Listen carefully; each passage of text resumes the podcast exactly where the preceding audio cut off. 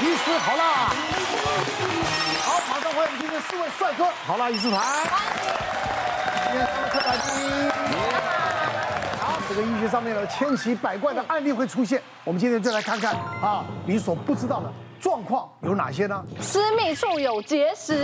先澄清一下，我私密处没有结石，不是我，不是我，不是我，这个挂在我名字上面，这跟以前有时候推给病人就好了。你傻金弩，傻金弩，傻金弩，听到就很痛的感觉。对对对，我有一次碰到一个病人，他来是因为他的私密处就是小阴唇的部分呢很突出嘛，那一般大概正常大概零点五公分到一公分就很常见，两公分以上我们都认为相当大，他大概四点五公分就拉出来就。一大片，你知道吗？那那他当然像这种，现在很多人都知道说这种骑脚踏车很痛苦，因为整个一团是坐在那边嘛。哦。那有些人平常日常生活很多都不方便。那当然还有一些就是把异那个那个什么细菌啊，什么那些异味的问题都都存在。嘿。那他因为他个性很保守。他虽然已经四十岁，但是还是处女。他是听说可以整形把它缩小。我说哦，可以可以可以，把它缩成那个。有时候有些人是不对称，有些是大一大一小什么，或者是太大，现在是两个都太大，那就把它缩小的问题。可是来一看，我说，咦，你这个味道不太对呀，哈，为什么会一个？如果讲话要杀鸡弩啊，讲话的样子，我是是哪有哪有，我保证没有暗指你的意思的，对对对对，没有影射没有影射。结果他他那那时候就是说，一看说味道不对，我就说，哎，你这平常尿尿会不会那个？他说尿尿，我是不是顺便跟你，我是不是漏尿啊？我说你都没生过小孩，怎么漏尿呢？他说可是我觉得我每次尿完都还有几滴出来啊。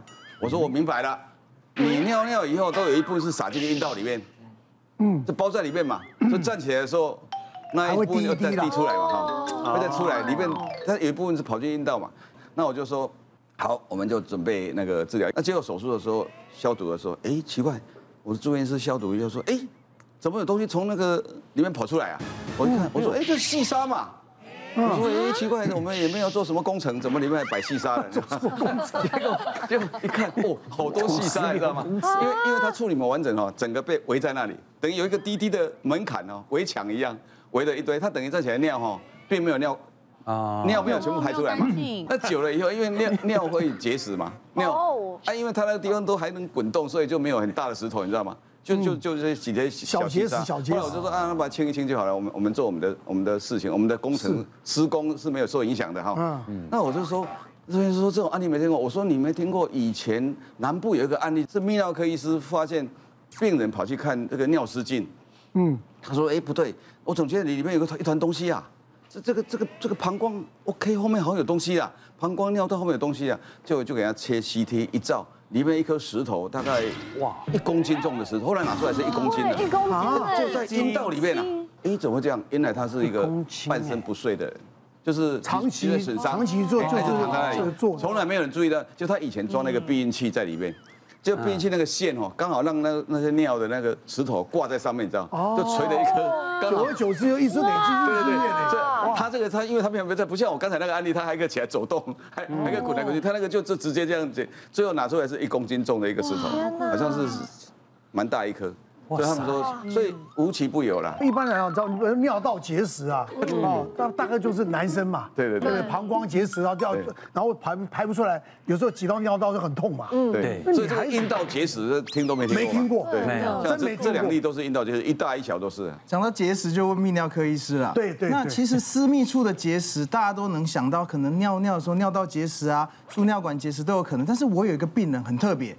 他来的时候是说他射精的时候有像草莓牛奶的东西，他就很担心了，就是有点鲜血，然后有时候两三次会是咖啡色的颜色，这个就叫做射精有血。嗯，那这时候我们就会，这种病人一来，我们就会看看看我们的护理师，我就这样跟他心里就这样暗笑一下，说哦，年轻人比较激烈，有的时候性行为比较激烈的时候，太猛的话，对他比较激烈，有时候受伤跌倒或者。他那个微血管破裂就会射精有血，但是这个病人是他的女朋友跟他一起来的。他说他已经很久了，就说照道理这种射精比较激烈的有血哈，他可能两三次、三四次他会慢慢好。但这个病人是两三个月来就是断断续续的一直都有血。他女朋友说不行，我交往过这么多男朋友，你只是唯一这样，你要去看医生，要被他抓来。然后结果我们就就就跟他讲说，那你你回去吃吃药啦，可能吃一点止血，他自己会好。但是。两个礼拜之后，他回来还是跟我讲一直有血，他就有点不高兴了。我们这泌尿科医师就很担心，说这射精有血，还有可能会射护腺有可能长一些癌症。嗯，那我们就帮他做一些检查，做一个磁振造影，然后帮他检查之后发现，哎，摄护腺是好的哦，没有什么问题，就发现那个射精管的开口，嗯，有一颗绿豆般的石头。卡在射精管，就卡在腔管里面，哇塞，它不会在尿道里面，因为射射精是对，会糖胀，没有清腔啊，哎，不是哦，他有清腔哦，他塞一边，因为他他有女朋友嘛，他有定期的性行为哈，但是他塞一边，因为射精管有两个开口一起在射物线，就像一个炮台会发射，他塞了一边，他另外一边是通的，那但是他有的时候就会有血，然后这时候很麻烦，因为那药大不大，像绿豆一样，他也拿不出来。所以我们只好进去，就内视镜做一个输尿管，很细的镜，它它可以像原子笔一样进去那个射精管，把那石头夹出来，把那个病人那个那个女朋友还拿那个那个结石，这样一直当做留念。对啊，我 这么厉害。然后这个就告诉我们说，不是每个人都会得，就这个病人哈，他有定期性行为。第一个，如果没有定期性行为，有时候腔管塞住会会结石。那这个病人可能是结石的体质，然后又喝没有喝水。然后又有长长的，有时候性行为比较脏，有时候会有点细菌感染，有的时候就容易结石。好，我们接下来看看，太奇妙，我们一个缓和一点的。嗯，对 对。我们刚刚听很多石头，现在讲沙子。对对对，公园的沙子。我们这个比较生活化，可是。我遇到的时候，我觉得这个案例也是蛮严重的。就是我们现在大家都会带小朋友去公园玩啊，玩沙子啊，玩的其实这也潜藏了一些危险。我曾经遇到一个大概四岁左右的小朋友，妈妈也是带他去公园玩沙子。然后你知道小朋友在那个外面奔跑啊，然后一定会流得满头大汗，啊，免免不了就是会到处抓。对。那其实他一开始是在他的右耳抓了一个伤口，当时就是局部就出现一些红肿，有一些蜂窝性组织炎的状况，所以其实有带去诊所拿药来控制。那结果没想到，三天后他这个耳朵的发炎肿胀已经是越来越严重，甚至有一些脓会跑出来，然后就非常的紧张，带来记者室给我们看。那其实看到的时候已经非常严重了，他那个整个耳朵已经是肿胀变形，甚至有一些分泌物。他说：“你怎么现在才带过来？”因为他妈妈想说。现在是疫情，然后他在外面已经有用抗生素，其实他也不是很想要到大医院来，这样结果就到了三天，那其实整个已经都非常的严重。后来是他连软骨，就是我们耳朵，其实外耳道我们三分之二其实是软骨构成，他其实这个很厉害的发炎，已经让软骨也都破坏了。哇！那最后为了让小朋友恢复他这个样貌，其实他还有做一点点重建，去修补他那个耳朵的形状。那后来其实我们的检测培养，他其实有金黄色葡萄球菌的感染和绿脓杆菌。所以那时候研判应该是他当时有一个伤口，那因为小朋友继续玩呐，甚至手也不听话痒，就会去抓，把土土里面的这些感染源从伤口带进去。那小朋友其实免疫还是认识这个世界，其实不像我们可能成年人，你有伤口清干净可能就没事。那没想到这个小朋友就造成那么严重的感染，那到最后他整个软骨都变形。因为你刚刚讲是有一点点伤口，对不对？对。然后细菌感染之后，他自己不知道，很生活化去公园玩沙，结果你完全没有想到会有这么严重的后果。我们家儿子，我讲到这故事，真的，当时我已经很多年没有哭过了。哦，碰到这个事情的时候，我是老泪纵横啊。嗯，我们去金门的金门玩，到金门一定会去海边看战地。对对对对。他到了海边去呢，就小小男生，大概那时候应该是高年级，十岁左右。嗯，到了海边一定会想要去捡东捡西啊，螃蟹哦就跟着追啊，就很自然的，他就是东摸摸西摸摸在海边。金门回到台北之后。他就出现了类似感冒的症状，嗯，咳嗽、感冒、发烧，然后肌肉酸痛，我们很自然就去耳鼻喉科看医生。嗯，然后我们去看耳鼻喉科，医生也说这症状应该就是小感冒，就会拿了三天的药，三天的药诊所拿完回来之后又烧，又烧了，再去看第二轮，只要吃退烧药就没事。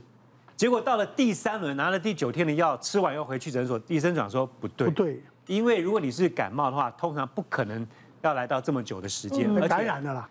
那天他最后我们第九天要去第三次的时候，医生说，你这个应该要去医院做个检查，嗯，有一些检测我这边诊所没办法帮你做，你要去去大的医院。后来我们就去了医院，很妙。那天隔了短短几个小时，从诊所去比较大的区域型的医院，几个小时而已。到医院的时候，医生一看，哎，不对啊，你除了这些感冒症状之外，他发现他的手非常的烫，嗯，手是手是烫的。是肿起来，他说你这应该就是蜂窝性组织炎了，而且现在长到一个程度，就是在我们从诊所去医院那几个小时当中，他手突然肿到有点像皮绽肉开的崩开的感觉。我知道他说你必须立刻办住院，然后我帮你做减压手术。怎么减压呢？就把这个手臂直接划两刀，把肉切开减压，哦，以免它长到最后肉会爆掉。对，他就先减压。他是不是到那个时候，他的皮绷的好像一层薄薄的，像气球，对，吹胀一样，就像米菇啊，就像吹的气球，是手就突然在长开。对，他就割了两刀之后，让他压力能够释释放出来。那两刀可以看到骨头，也太深了吧？对，看到骨头。我我光看到那个手啊，减就第一个手术出来减压之后，我就已经哭了。而且我老婆在录影，我也不好不敢不敢跟她讲，怕影响心情。医生叫我办住院的同时，叫我心理准备。他说最坏的状况，坏死的话，可能会要截肢。这么严重？当然，当然。你知道我早上是去诊所是看感冒，到了傍晚办住院，你跟我讲要截肢，我怎么接受啊？我就 我就整个人快昏倒，但还是就是办住院处理。该做的检测，因为已经开了刀之后，他说必须排第二天，他就是取那个组织液，然后该做的检测第二天做。他要培养出到底是什么样的细菌的感染，对，嗯，但是因为一住院开这个第一个刀的时候，减压刀的时候就已经开始打抗生素了，对呀，所以到了后来，其实他细菌没养培没有培养出来。你看他开刀那个照片，然后每天要每天要进行清创，手还肿，就是他那个手呢，每天都必须要把纱布打开来，里面因为看到骨头了，每天医生都要去巡房的时候帮他做一个清创的清理，是啊。每天看一次，就老婆后来每天哭一次，哇，真的很痛苦，好辛苦。但医生后来不断反复问我们那段时间前后的旅游史跟接触的状况，嗯，医生做了一个研判，应该就是去海边的时候感染到类似像海洋弧菌这种比较毒的细菌。那怎么会感染呢？就是因为小伤口，他去看他的手指头，因为咬指甲啊，小男生没事干，喜欢咬指甲，他看因为。它肿就肿在这个地方，最接近的地方的伤口就是指甲旁边，嗯，而且是平常我没有注意到，就是红红的小小小小，对，嗯，他就去东摸摸西摸摸贝壳，有的没有东西，可能就那样的时候感染，哎，哇，很有可能就是海洋弧菌。永康哥，如果他真的是海洋弧菌，甚至已经像进展速度这么快，很很有可能都是坏死性筋膜炎。你知道这个可以多？它最后是坏死性筋膜炎，因为它为什么要切开减压？是因为它已经产生腔室症候群。当我们感染很厉害的时候，整个肿胀，你看里面的神经啊、血管都会去压迫。对。所以它如果没有减压，其实这些相对的东西都会坏死。所以为什么最后会到截肢？那它最厉害的是，其实我们在急诊室常常看到那种本身就肝硬化、洗肾、糖尿病那种免疫力低下、有伤口碰到海水海洋弧菌，其实来的时候，如果我们血液已经呈现酸性的，就是很严重的。那个变化败血症呈现的时候，其实几乎会死亡的，哇塞！